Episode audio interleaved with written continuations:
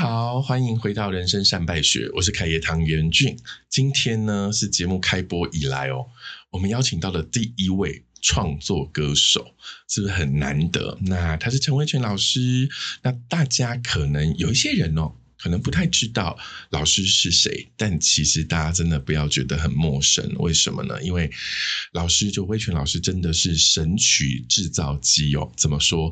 我跟你说，我在做功课的时候，我吓到。你知道，我去 KTV 一定必唱的一首歌就是叮当的《我爱他》。我非常喜欢这首歌，但是我却不知道它是我今天面前的威权老师的作品。那除此之外呢？杨丞琳的《仰望》大家都听过，或者是《我们都傻》这些朗朗上口的知名歌曲，其实都是威权老师的作品。如果，你想要知道有多少作品，大家去维基百科看，会跟我一样吓到。这么多好的作品，今天的这个神手就是威权老师，现在来到我们的 Podcast。那除此之外，我要跟大家报告哦。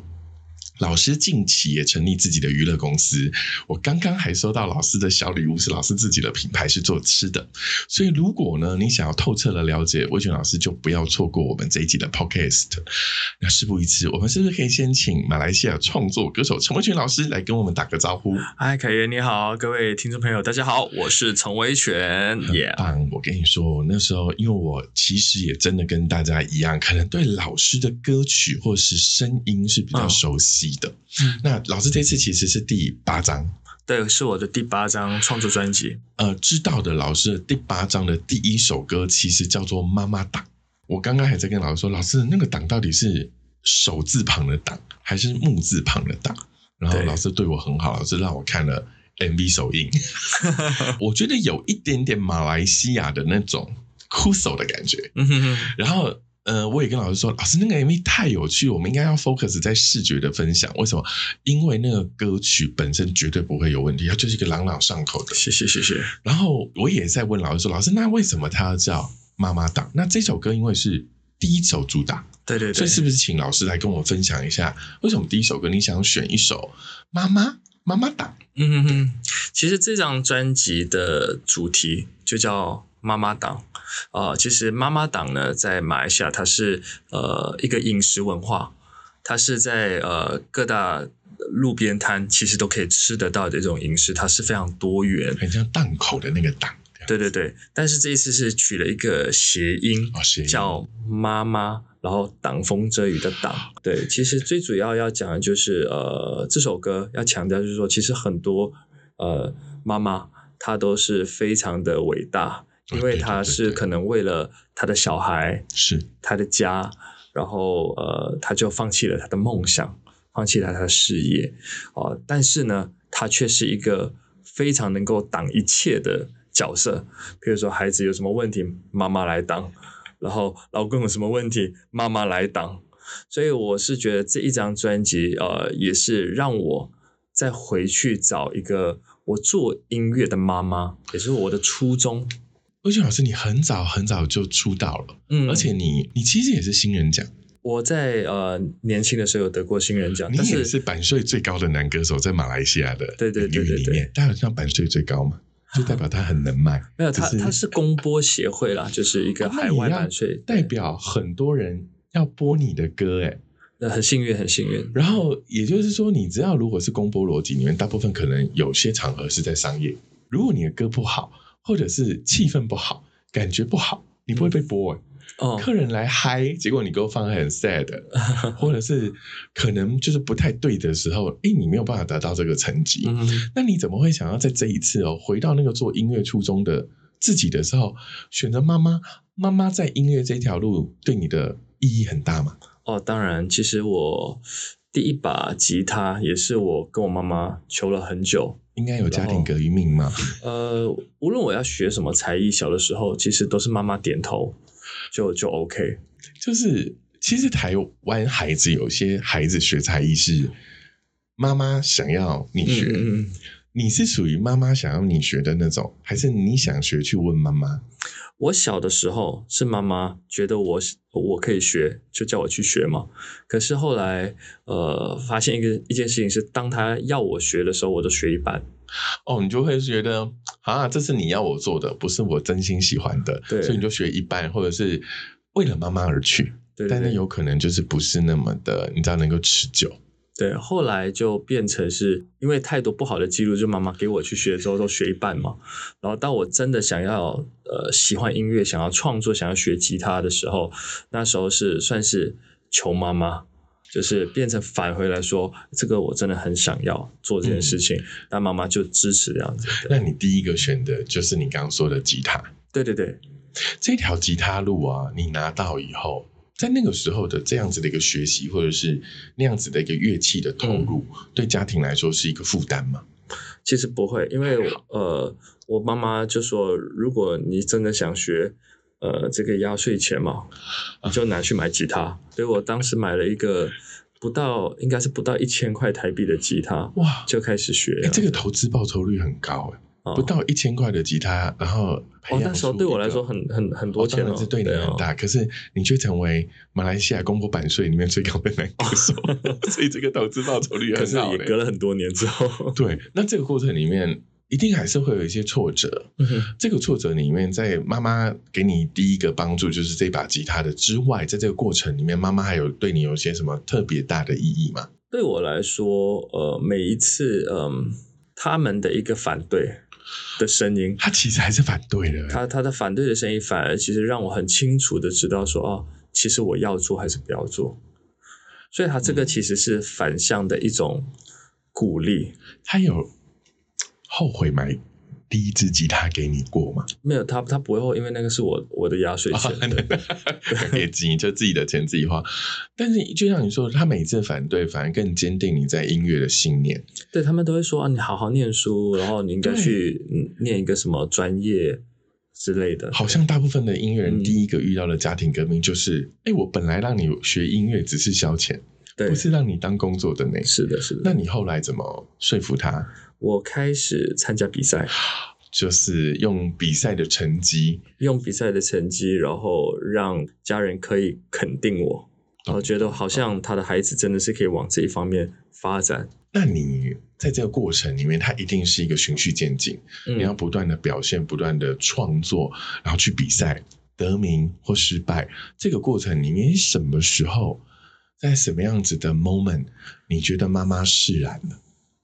呃，我我记得在我十六岁的时候参加创作比赛嘛，然后原本是校园的创作比赛，然后我就得了第一名，是然后他们觉得嗯，好像真的还可以哦。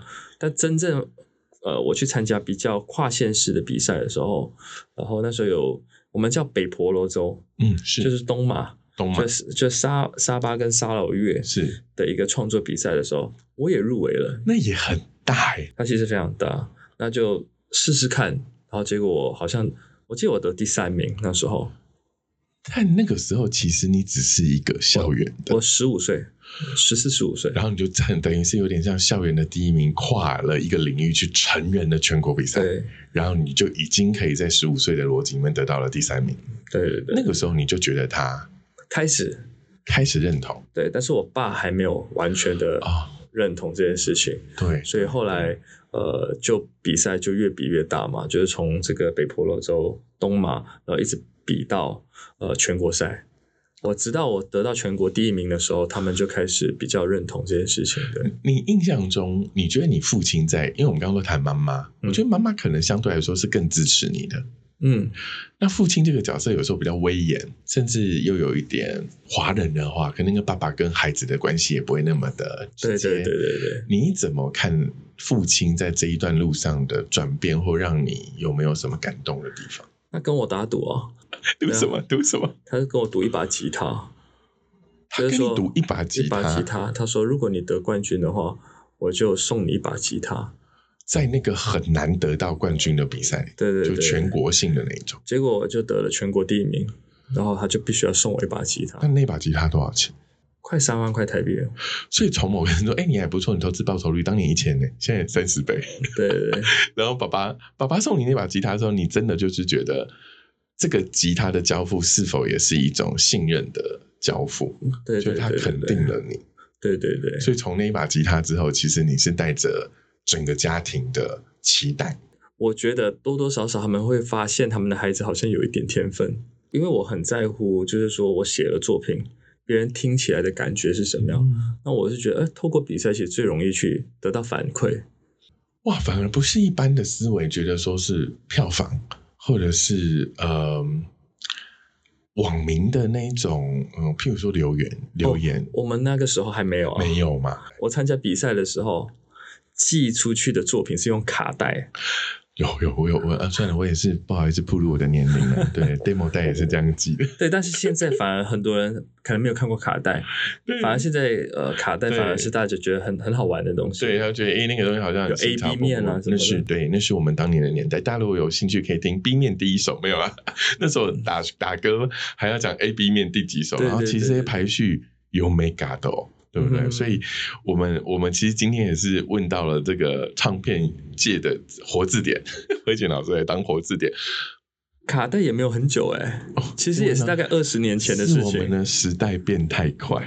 对，二十年前，呃，我想，我想很多大学生刚刚出生，对，所以他们现在听我们应该觉得，嗯，立地公啥，就是你在讲什么。但是因为还好啦，我的听众应该也都跟我差不多，所以大家就不要紧张啊。这就是一个很好的历史。那你在整个大马，你已经全国比赛拿到第一。嗯我我想问一个比较有趣、敏感的问题：嗯你来台湾发展，嗯，有没有承载着家庭甚至对国家的一个认同或希望？其实没有想那么多，对你就是想出来，对，但是因为我来台湾的时候是二十二岁，所以他其实是我比赛得到的时候是十七岁嘛，全国，所以你等于在大马发展了大概五年。嗯，然后我我十九岁的时候参加了一个类似星光大道的比赛，嗯是。然后是在马来西亚，然后那时候这一个比赛是非常多人看的，对，所以基本上我我在这比赛里面也有得奖，就得了最佳才艺奖，是，所以也因为这个比赛，其实开始很多人开始认识我，嗯，所以我要来台北发展的时候，嗯，媒体其实都有报道，在马来西亚都有说我要到台北来发展。我到台北之后嘛，就是呃开始唱校园啊，然后唱片公司就你也才二十几岁啊，然后就开始预备说要要发片啊，只是说在要发片前就遇到了唱片公司的大改组。我我记得要发片前，呃，唱片公司那时候还带我去要割双眼皮，为什么？他们觉得我可能割了双眼皮，眼睛比较有神。哎，我跟大家说明一下，就毕竟我们是个 podcast，老师是不会被大家看见那个眼睛的深邃。我跟大家讲，大家 Google 就是陈伟权老师，其实老师非常帅，你很少看到制作人或娱乐公司的老板这么帅的啊、所以大家可以 Google 帮老师骗一点流量。没有跟凯瑞学习但，那个时候你是抓被抓去开双眼皮哦，我记得很很我很清楚诶，我那时候记得就是在东区的一个叫蒋小三，我还可以说出来他名字，这心理心理创伤也太大了。他就直接就在你眼睛画一一条线其，实现在眼睛是也也也是很漂亮的啊，然后就真的做了，哦，后来没有做，就是我画了以后你就不做了。没有，就是他们去咨询完之后，最后的决定还是我嘛。对呀、我就打电话给我的一个好朋友，也是我教会的朋友，叫刘根红。然后我就打电话给根红说：“呃，根哥，公司跟我说我要割双眼皮，你才可以发片。然后我就跟他就跟我说：维权，你知道吗？你的问题哦，可不可以发片，不在你的单 单单眼皮，割割了双眼皮也没用，没有没有用。跟我那时候应该还在呃团里面都没有了。他那时候要准备发他的第一张的时候，还是发第一张了。哦，所以那个时候他大概就在那也是一个歌手的位置。对对对，所以歌手大概问他跟双眼皮跟发片的关系，对，很好玩。那你后来自己怎么决定？我我就没有没有你就不要了，你就说能不能发跟双眼皮无关的。我我的确是这这样认为，但的确也跟无没有发到片也跟这个无关，因为唱片公司大改组，还好没歌。我懂，对，要 你就成了一个歌了但也没有办法出片的人，对对对对对不对？？好，这个这个唱片故事的确非常多。我们要回到这一这个有趣的专辑，因为我们刚刚讲的第一首歌叫《妈妈档》，对对对，里面有一句话很好笑，叫做“天下无难事，只要妈妈档”。一开始听到这个字，我就想说，哈，这个妈宝，就有什么事情都是妈妈要挡。嗯后来啊，我刚看完 MV 里面的感觉，我才发现其实配合 MV 哦，大家到时候如果有这个有这个机缘看到那个 MV，大家一定会呃听得耳熟能详，而且看得你知道目不暇接这么说，因为整个 MV 里面还有另外一个很可爱的男主角，嗯哼哼，是是威权老师跟我讲，我才知道，因为那个男主角在这个里面其实是一个女生的角色，对对，他是一个反串的角色，他是一个反串，但他非常可爱，然后他是一个会让你完全吸睛，然后一方面跟着那个节奏节奏进去，你就会非常难忘，然后我才会懂哦。原来所谓的天下无难事，只要妈妈挡的意思是，妈妈真的就是为我们挡风遮雨的，对对，所以倒不是什么东西都丢包给妈妈，对对而是感谢说，哎，你看魏全老师的第一把吉他，到一路以来妈妈跟爸爸或整个家庭的支持，你也才能够远到台湾，又发展的不错，写了这么多好歌。那从另外一个角度里面，其实魏全老师应该很喜欢吃的东西，对不对？美食，我我非常爱吃，因为我我觉得音乐跟美食啊是有一样的功能啊，哦，因为音乐其实是可以勾起很多人的回忆，对，而美食也是一样。然后又可以促进那个多巴胺分泌快乐的激素。当你吃到好吃的东西，就很开心啊。对，然后我跟你说，为什么我放了这个伏笔？因为我那一天就在看说，哎，这张专辑里面有一个歌叫做《咖椰吐司》，对，没有讲错哦，咖爷对不对？对，咖因为椰台湾人比较少把这两个字放在一起，所以我很怕讲叫咖爷。咖爷吐司是你记忆中传统故乡的美食嘛？对，刚才回到说这个专辑的主题叫妈妈档嘛，对，其实妈妈档呃也是一个我觉得我在音乐跟我的初衷在对话的一个地方，因为妈妈档其实是我成长的环境，对就是说让我能够在这个过程里面重新找到力量，所以它是一个开门歌。当然，在妈妈档呢，其实也是在说欢迎你来到我的音乐世界，它是一个。嗯一个店嘛，然后欢迎你来到我的音乐世界，所以我要推的第一道菜叫做咖椰吐司。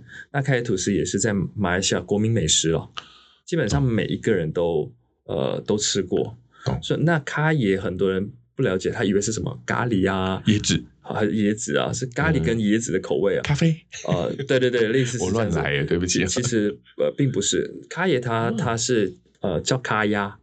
咖鸭在马来西亚话里面叫咖对，鸭开鸭。然后呢，呃，咖鸭还有另外一个意思，就是很富足的意思。哦，哦，哦。富足、富裕、富裕的意思，对，丰盛的意思。嗯。所以咖椰吐司，呃，这一首歌，因为我觉得它是甜甜的，然后咖椰这个成分哦，它是呃椰奶加上蛋、糖，然后还有这个香兰叶，就是啊，拌在一起的一个酱料，酱，虽然是甜的，对，虽然是甜品，然后所以呃，我希望这首歌用爱情来形容开野吐司，其实这首歌是爱情歌。这情情歌。好，那我跟大家分享一下，其实开也是老师，你三个小孩子名字可以念一次给大家听吗？我大儿子叫咖喱，咖喱、然后第二儿子叫咖啡，咖啡，第三个儿子叫咖爷。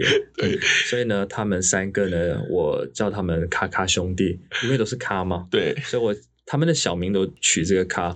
后来呢，我觉得如果真的是要做一个饮食的品牌，对，我希望他们长大之后都能够成为好咖，所以就用了好咖这个品牌。真的很威胁。我跟你说，老师就是这样很厉害，都是用美食做名字的，嗯哼然后还取一个谐音叫做好咖。我跟大家讲，这么会写词的也不多了啦。哦，没没没没，所以大家要呃注意看，就是说，我觉得音乐有一个好玩的点，音乐是节奏跟文字的共融，所以一个人可能很厉害的是曲，嗯。也有可能像林夕老师很强的是词。嗯嗯可是如果你能够把词跟曲很好的合在一起，嗯，又能够互相配合，其实我觉得这才是一个很厉害的音乐制作人的一个高度。其实很多想法 idea 其实都是从我出发，然后我当然我很多第一版的歌词其实我都自己会写，当然我有一个很好的搭档叫吴亦伟，嗯，那吴亦伟就是呃跟周兴哲常常合作的，是。譬如说你你好不好啦，对，呃以后别做朋友啦，怎么了，都是他写的。然后包括他去年跟周星哲一起得金马奖。是。哦，所以呃，因为我跟他是认识十几年的好朋友，我们合作了，我们发表的作品超过一百多首，哇，所以呃，这一次找他一起来写，我我觉得了，他是我的 soul man，对在音乐上面的 soul man，这个很痛苦，你知道吗？就是老师你，譬如说，我们举例，你跟他合作一百多个作品，嗯可是有可能这些作品都是写给很多大歌手的，嗯或者是很多就是唱作人。嗯可是你今天第八章要让他进入你的专辑的时候，嗯那是另外一个挑战哦。呃，其实这张专辑是在我吉隆坡演唱会，我今年在四月二十九号的时候办了我第一场大型的售票演唱会，在吉隆坡。然后看完这场演唱会之后，我们就来讨论。嗯，所以这张专辑如果真的是要发的话，我觉得它是离不开我回到音乐的初衷这件事情。因为你回到音乐的初衷，因为老师刚刚有说，哎，其实第八章，也就是这个前面的七章。是已经是一个阶段，第八章可能是全新，要回到初中的开始。其实，其实，在演唱会发生了一个呃还蛮大的事情。吉隆坡要办这场演唱会的前两周，对，呃，发生了就是演唱会公司他不玩了。哈，我原本是要办演唱会嘛，我四月二十九号，他在四月十五号的时候告诉我，他们要退出主办方的角色。为什么？呃，第一个是他们觉得票房呃跑得很慢，然后这件事情其实让我其实非常的难过，但是心里面也非常的生气，所以后来呢，我就呃拍了一支影片，然后来说明我的心情。对，因为这场演唱会为什么要办，是因为我觉得二十年的音乐生涯。我觉得它有很多的故事可以分享，而且我希望能够跟我的家人，就是马来西亚的听众啊、观众分享这件事情。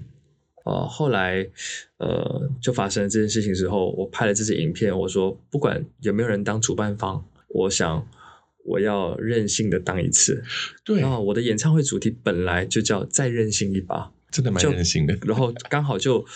大家也不用再解释为什么这样演唱会叫再任性一把了。然后我就做了这件事情，然后想说音乐的初衷跟音乐的动力啊，其实是家人给的。对，所以我想这一场还是要办。那这场演唱会办完之后，呃，应该说前三天演唱会其实票就没有了。所以我是一个拍完影片以后，对，然后大所有的媒体其实都大肆报道，所以呃也因祸得福了。因为他也没想过。竟然在在吉隆坡会出现一个呃，主办单位突然不要了。对对对，然后这件事情其实反而让很多马来西亚人开始注意到我办演唱会这件事情。是是是哦，然后当天其实来了四千多人，是坐满了整整个演唱会的场地。而且这个场地我是第一个站上去的歌手。因为它是全新的场地，全新的场地。我刚刚也跟大家分享，为什么老师一来分享这件事情的时候，我很感动。我跟大家说，其实，在疫情这三年，我们其实失去很多人与人真实接触的机会，尤其是歌手。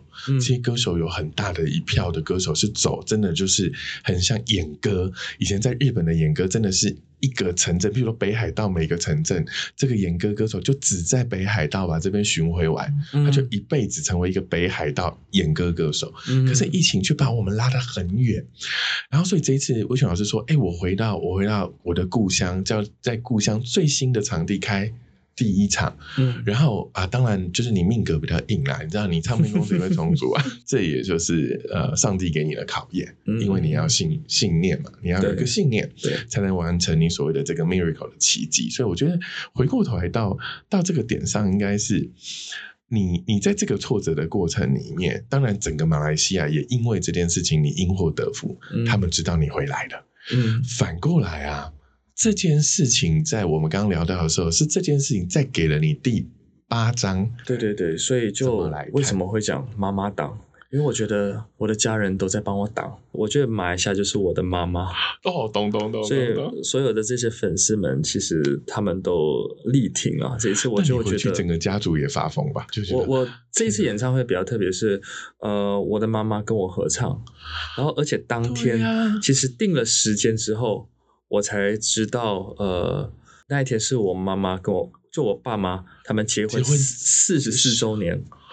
所以我就在台上帮他们庆祝，所以当天我觉得是一个蛮蛮感动的一件一个一个事情。结婚纪念日还要发通告，被儿子 Q 上台，妈也蛮辛苦的。对我我妈其实是被我呃，就是感她其实是一个爱唱歌的人，我也觉得妈很辛苦。她她以为就是说唱完歌就是让大家认识她，其实我其实唱歌不是重点，把它庆祝才是重点，只是要有一件事情让他上台。他应该很 surprise 吧？对对对，但我相信他应该知道自己要上台唱歌的时候，他真的也是帮你卖了两千张票。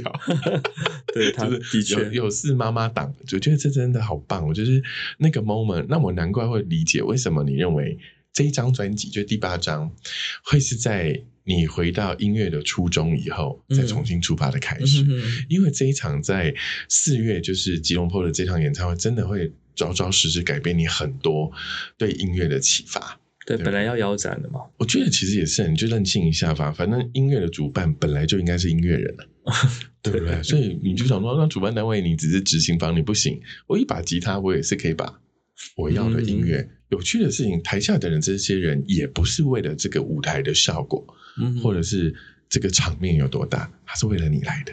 对，但是因为这一次涉及的人太多了，我我我相信一定是这样的，对，所以嗯，另外一个角色，其实我们刚刚有聊到，就是、嗯老师，其实你也算是选秀节目出来的，嗯所以其实我们我们你要像你说，可能是在马来西亚一个类似像华人星光大道的，对，那一路到从马来西亚到台湾啊，然后你的角色比较多变，因为哦，以前来说你比较像艺人，嗯，可是现在其实你有一个角度是你是娱乐公司的老板。嗯类似经纪人，你可能也会在这些比赛或者是这些茫茫人海中啊，挑选嗯下一个新人。你现在怎么看待你一路走来以后培养出来的那种火眼金睛？哇，你用我的歌词好厉害！我觉得我可能不是那种看台上表演的人，我我觉得我可能会更看的是他除了台上的才华以外，他台下的样子。所以举例来说，你不会可能像一个选秀节目的选法，你比较可能像是。跑去他可能啊、呃我们早期就是比如说民歌西餐厅啊、驻唱啊，甚至这个孩子在社团时候的那样子的表现嘛。对，我我觉得如果真的是要当艺人或歌手，我觉得某个层面其实他对他自己其实要有一种想象或期待。嗯呃，更直接一点来说，他要有企图心。哇，反正老师你觉得企图心很重要。我觉得企图心是从他的日常生活里面，他是怎么去鞭策自己，然后他怎么去让自己提升。懂我觉得这个不是一个经纪公司的任务，我觉得他是、哦是对你自己的职涯的一个，我觉得是对自己职涯的一个呃一个动力。对所以我我我会比较多是看这个东西。那我问你，那我问你哦，今天万一有一个小王妃，嗯非常会唱歌，嗯可她就是 她就是那样，就是好像也仙女嘛，你知道仙女，嗯她也不太积极，但她就是有办法唱歌，就是有人要听。哦那这个你觉得你要签吗？我我你讲小王妃嘛，对不对？我的确之前呃有合作了一个小王妃，嗯，呃，但是因为他呃比较希望能够发展他，比如说艺术的哦事业，懂。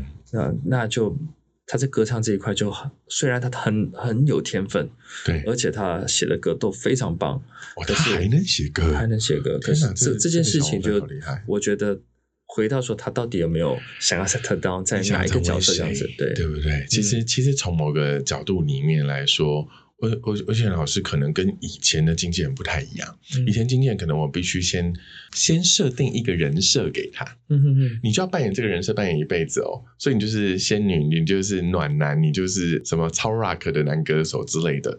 可是现在这个事情已经在网络时代没办法，对对对对对，好像得变成是说，就是这个艺人自己要先决定想要成为谁，对你才有动力成为那个样子。对，可是你看，我们一个经纪公司，甚至是一个老板在后面一直推你啊，嗯，拉这个牛啊，好累，好累，我们都好累哦。对对对。对对对，然后后来你遇到了这个可爱的小王妃，我觉得也很棒。这个经验，就他好像做什么都可以。对结果我们最后选择让他做自己，对对对我，觉得那样比较开心。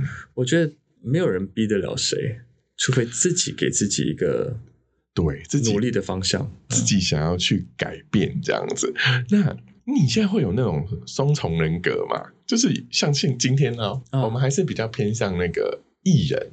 嗯，你会突然回到公司以后，要面对你自己的艺人的时候，你变成经纪人的时候，你会有双重人格吗？其实不太会，其实我都都蛮像现在这个样子。懂？对，因为我其实我是本来就是从幕后对对对，我刚才有听说老师其实也在媒体公司做。音乐制作，或者是我发的第一张唱片，其实也是从所有包括企划、宣传到呃全包式，全部都参与的，然后全部都要了解，然后包括去谈 KTV 上架什么，很多事情其实都都参与在当中，所以我觉得也也许是这样子一个磨练的过程。我也期待，假设跟我公司合作的艺人，他所有东西都要会，他都要学，因为这不是别人的，你学会都是你自己的。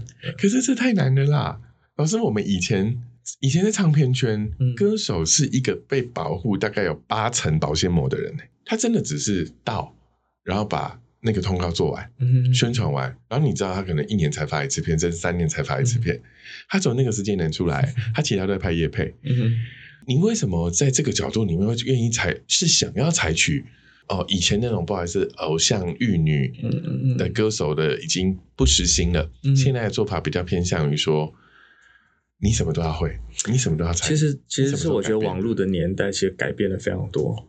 我觉得很多的现在有流量的网红们或者是 YouTuber 们，其实他们的团队也没有这么多人，他们其实是从企划、宣传到做内容，对，都是一手打造的，他都得自己来。都得自己来所。以其实是网络文化把我们整个呃演艺圈，尤其是唱片歌手的这件事情的生态整个改变。嗯，你觉得这样有最大的好处是他们能够参与其中，他们才可以磨出火炼金晶嘛。但但这就是另外一个点哦，它跟个性有关。它其实对比一件事情，就我们刚刚提的，那你有没有有的时候就会觉得说，哎，我按部就班，每一件事情都做到最好。但他其实是这样子，我我后来也觉得不是每一个人都是全能的，对，但是他在他很执着的事情哦，他也没有百分之两百、三百。我觉得那个执着，我懂。他擅长的时候做百分之两百到三百，他不擅长你就让他五十趴参与就好了。就他就参与就好，但是他不能。搞砸我。对对对，但是至少他有一件事情是他非常强，对，那才是艺人啊！对你可能就是要那件事情超强，比如说你就是很能唱、很能写，或者很能够有其他的才艺。对对对，但是我觉得会不会有一种，就是也就是因为网络时代，所以你就会有一种落差。譬如说，哎，我们都专业音乐人出来，嗯尤其你从小到现在二十几年，你会不会对比一件事？当我每一件事情都这样参与的时候，可是我对比一个爆红的网红，他可能也不是一个专业的音乐人，他可能搞不到那个东西也上不了。大雅之堂，可是他爆红。但是我会去，我会去 study，就是说它到底为什么会有这件事情，它里面有哪一些元素发生的在这件事情上面，我其实都会去花时间去看这些事。那你是大底玩呢？你有学过他们吗？呃，其这实其实我这张专辑蛮网红的，我跟大家讲，这就是我刚刚一直要引导魏全老师说出来。为什么？因为我刚刚真的很有幸看了那个 MV，虽然 A copy 吧，老师一来说还是你想看看。那因为老师一开始讲了一句话，就是。哎，这可能跟以前的我不太一样。那当然，以前的我，如果你你在我的角度，其实我这几天也是一直听老师，你最近那个 Apple Music 的点阅率不错，因为我一直在听。哦，谢谢谢谢，哦，哎，当然我也听到有翻唱的那一张那一张，所以我就说，哎，老师其实大概的歌路稳定性可能就是这个走向。嗯哼所以老师刚刚一开始跟我讲说这张有点特别的时候，嗯。我觉得那个 MV 真的很特别。那个 MV 如果套回老师讲的，就不是我讲，我没有我没有那种诋毁哦，但是老师刚刚自己说这张就有一点网红了，嗯。我觉得很好看。我觉得又有一定的质感，嗯，我觉得有的时候在网络流量的操作，就网络密码、流量密码的操作里面，嗯。我们就想要往那个地方靠拢的同时，可是还是要保持自己在这个行业里面的专业嗯哼跟质感。嗯，我觉得这张专辑的这一个第一首歌《妈妈党》的那个 MV 有做到，谢谢所以我蛮期待大家可以到时候老师这个 MV 他们可以大概在哪里可以看到？就会在我的 YouTube 的频道，然后还有我的脸书，然后 IG，然后呃微博，所以大家如果有的话都可以看。然后其实最快的方法应该是去追踪老师的相关频道，对对对，脸无论是书 YT 或者是脸书，都可以去打陈威权。老师，我问你，你为什么突然想要做一件事情，就是从一个艺人歌手变成一个经纪人？你有一些心态上的转变其？实呃，某个层面那个时候了，做这个那转变，个时候，对 其实我我创业其实今年是第八年，哦，其实也不短呢。对对对，不短对。然后当当时为什么会开始做这件事情？呃，是因为当时身边有很多艺人朋友，对，呃，他们都很需要音乐制作，然后我就想说，那我来帮帮他们做音乐。所以这个圈子很缺音乐制作人。那个那那个时候就是说，呃，呃，就有这样子的一些机会嘛。然后开始的时候，帮就后来觉得说，哎，他们也觉得他们也需要一个公司，然后就慢慢的就延伸出这个这个事情，这个合作模式，这个合作模式。所以其实在这个过程里面，你根本也不是哪一个我开一个公司是因为我觉得有商机，其实你不是，你是因为他们本来就有个需求是想要找到好搭的音乐制作人，嗯哼哼，就像你找到你刚刚讲的那个 soul mate 一样。然后从这个开始，所以难怪你不用太多的老板立场，嗯，你大部分立场反而是我以前就是帮你做音乐的，只是我现在我们一起成立了啊，我有一间公司，你在我的公司下面，可是我跟你还是玩音乐的伙伴，嗯而不是经纪人跟艺人的角度，所以比较不会有老板跟艺人的这种状态。因为你也不会去逼人家割双眼皮啊，所以对，呃，我不会，不会，不会。那你觉得你在还是会有老板的角色啦？就是嗯那你在做老板的角色里面，你有没有遇过最挣扎的？呃，我我觉得我真的是在这几年里面也不断的学习什么叫经营。我觉得经营是一件非常难真的。很难。大家大家不要看维权老师讲的那么轻描淡写，我跟大家说，经营好难哦，人好难哦。嗯所以老师，你有没有什么这个阶段的体会？也也就是因为我我我觉得我可能是一个，当我答应你了，我其实我就会做。那你赔钱也要做，我只要答应了我就做，但是呃，我我是觉得宁愿在这个过程里面做一个守承诺的人。嗯，我觉得这个这个可能是我们当有些时候答应了之后，其实是可以在过程里面变通嘛，对不对？因为我我可能站在一个可能我可能会站在艺人的角度是，如果你答应我，你就要做。但是我觉得我当我成为老板的时候，我也会是这个角色。天哪！那嗯你那你的你的赌注太高。我我我先跟大家讲，为什么在我第三方的角度，身为一个公司的经营者，嗯嗯，那我是我们公司的艺人？好了，我是我们公司的艺人，我来看一下我同事。嗯 我我的角色很痛苦，我我觉得可能跟魏全老师很像，就是我举例哦，你的风险太高，我还是得签新人吧。嗯我签新人这件事情，跟我前面可能观察的那些东西是一个经验的累积，就是嗯我觉得他可以，就没想到真的这个新人进来的时候，天哪！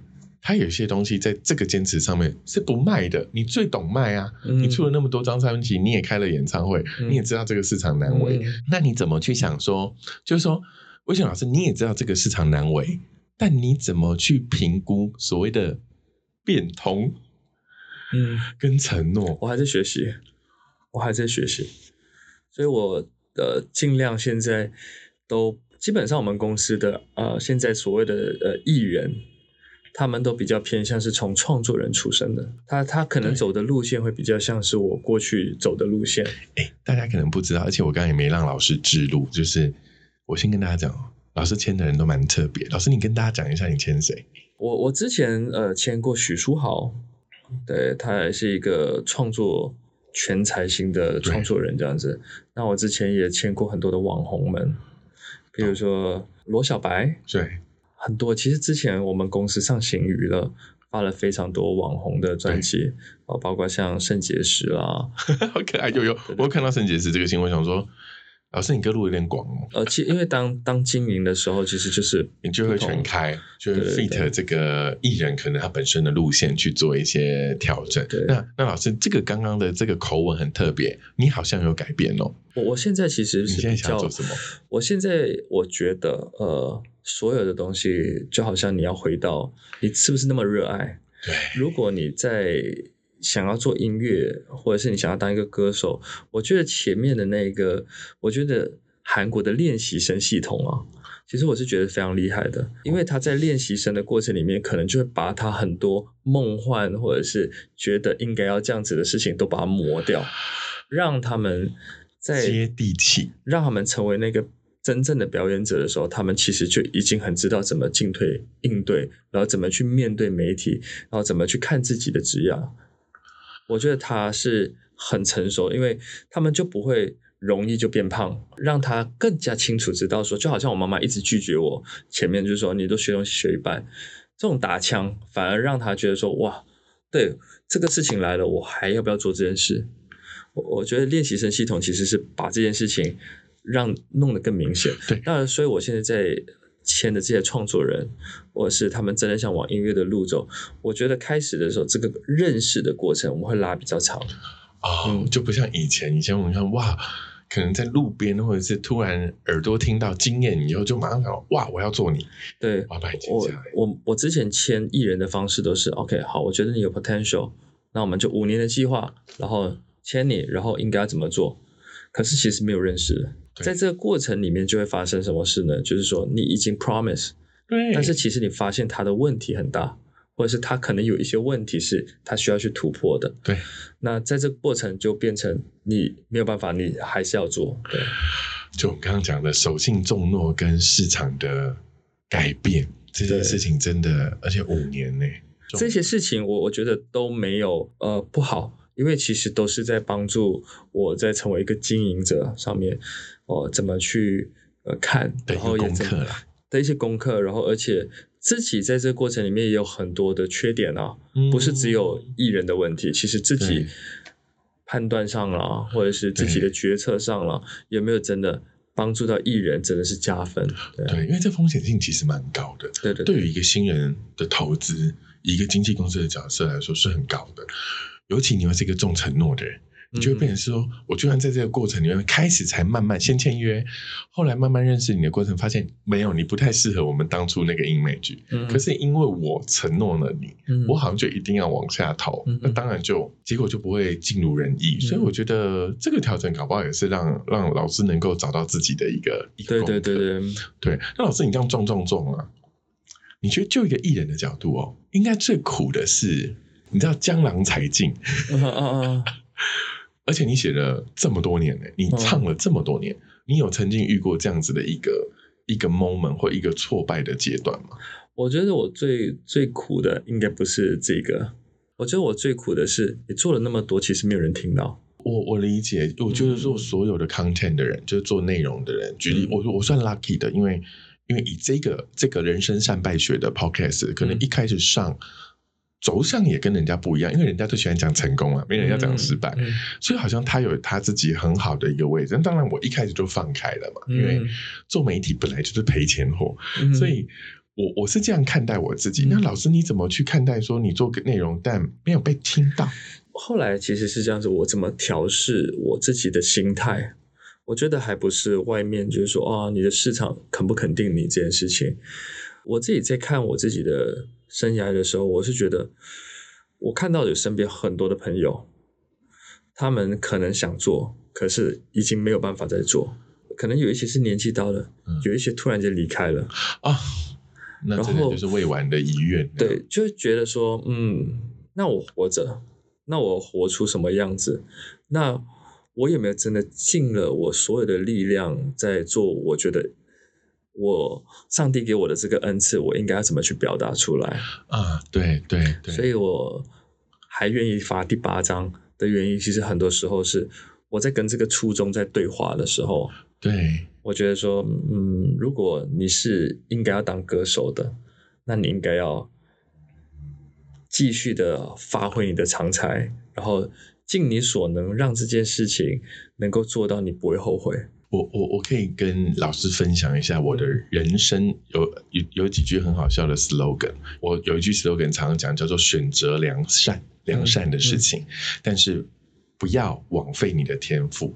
对对对，那刚好这两句话在于就是就是选择良善，然后不愧天赋嘛。那为什么刚好给魏全老师这句话？我觉得第一个，其实老师你在经营这个娱乐公司的时候，嗯你一直都还是选择良善。要不要对我们来说，我要快速设定一个网络爆红的嗯。艺人，其实，在魏全老师的经验里面没问题。嗯，可是我们又希望他做快乐的事情，我们又希望他做对的事情，包含我自己要对我的承诺是信守的，所以我不能因为市场要什么就故意做一个什么去卖，那能卖，但他对那个艺人不好，他对你的初衷也不好。嗯。然后第二个逻辑叫做无愧天赋，嗯，如果今天就是你的神造你这一次就是要做歌手，你还能唱，我们就会唱到最后。嗯那他有一个很好玩的点，就是我我也可以分享一个很好玩的例子，让老师可能心里可以有另外一个视角。我有一集啊，就前面有一集在录那个微笑忧郁症，跟一般的忧郁症不一样，但是他笑得出来，但他却比任何人都忧郁。嗯，这种忧郁症的自杀成功率比一般的忧郁症的自杀成功率高百分之二十五。哦，他要死就是非常决然的死。我就录完了那一集。我有一天突然接到有一个好朋友的电话，他说他其实要约我吃饭，但我真的很忙。我说啊，那个茶会我就不不能去了。他说 OK，by the way，我想要告诉你一件事。我说哦，你说。他说我需要谢谢你录了那一集微笑忧郁。我说对不起，我不知道。嗯他就说你不用知道，因为我们就是微笑忧郁的人啊。嗯他说可是你知道吗？你录了这一集，我非常非常受用，因为我正在那个情绪的漩涡里面。他是我很好的朋友，我们我的潜水的前伴哦，嗯前伴就是生死相许的人，嗯我还不知道他是忧郁症。那一天我收到这个讯息以后，我的感动就会是说，或许我不知道我做这件事情可以帮助到谁，嗯就是那个 who，可是我一定可以帮助到 someone，嗯。那那样就够了。对，歌也是这样，如果有一首好歌，它可以在某一个 moment 里面陪伴某一群人嗯度过他生命里面那个阶段，有可能他是低潮的，对，譬如说你为叮当写的那首歌，可能就是一个很标准的，好啦，偷吃或失恋歌曲。嗯。可是你在某个 moment 里面，你出现了妈妈档，就是你一定会有生命中的一些注定，让你在那个阶段里面学到，嗯又在下个阶段里面为某一群人带来生命的转念或改变。对，我觉得这是身为一个，如果以以老师你的角色，那是最棒、最棒、最棒的事情，嗯，所以要继续的唱下去。谢谢，那那当然，换一个角度是说，也不是有一个人可以这么轻松的坚持二十年，十几岁唱到现在。老师，你有没有什么分享或者是什么想法可以给这一些？你知道还是有明星梦啊，嗯好多演艺圈的孩子们都还有一这个所谓的明星梦，嗯甚至我们刚刚也理解，练习生的制度有有有一个好处是帮他让他把期待跟地面接在一起一点对点。你有没有什么过来人二十年的老经验，嗯。跟这群孩子分享一些心法或我我我自？己是觉得有明星梦是好的，因为你有一个梦想，你有这个梦想的时候，你要付出相对的努力跟付出，我觉得这是很重要很重要的。呃，即使你付出了，都不一定会成功，但是你是不是觉得做这件事情是让你没有任何的遗憾？我觉得这个是要对自己的一个 promise 啊。我我我觉得这个是我这么多年来都一直提醒自己的。当别人可能不是很认同你，或者是没有给你掌声的时候，其实反而是在这个过程里面，你要好好的活出自己价值的时候。我觉得哦，大家大家听到这一集到现在，其实应该非常清晰的理解魏群老师是一个怎么样子的人。那因为其实好歌的机会并不多。我为什么这样子说？就是一个作作家能够一辈子写一个一本好书、一首好歌，机会不多。但魏群老师很 lucky，他这辈子有非常非常多的好歌。嗯那人生听到一首好歌或读到一首一本好书的机会多不多呢？我跟大家讲，也不多。嗯所以如果可以，我觉得我们今天呃人生善败学要给大家推荐的不是一首好歌，是一本好歌集锦。所以如果大家有兴趣，呃，可以跟我们一起期待。妈妈到十一月十号是我的专辑，就整张就会出来了。对，整张就会出来太棒。太棒！那我先跟大家讲，老师不是速度慢，老师是演唱会我才决定的。我们人生三派学今天很开心邀请到魏全老师，那也请大家期待这张专辑喽。谢谢魏全老师跟大家说拜拜，谢谢大家，谢谢凯越，谢谢。拜拜。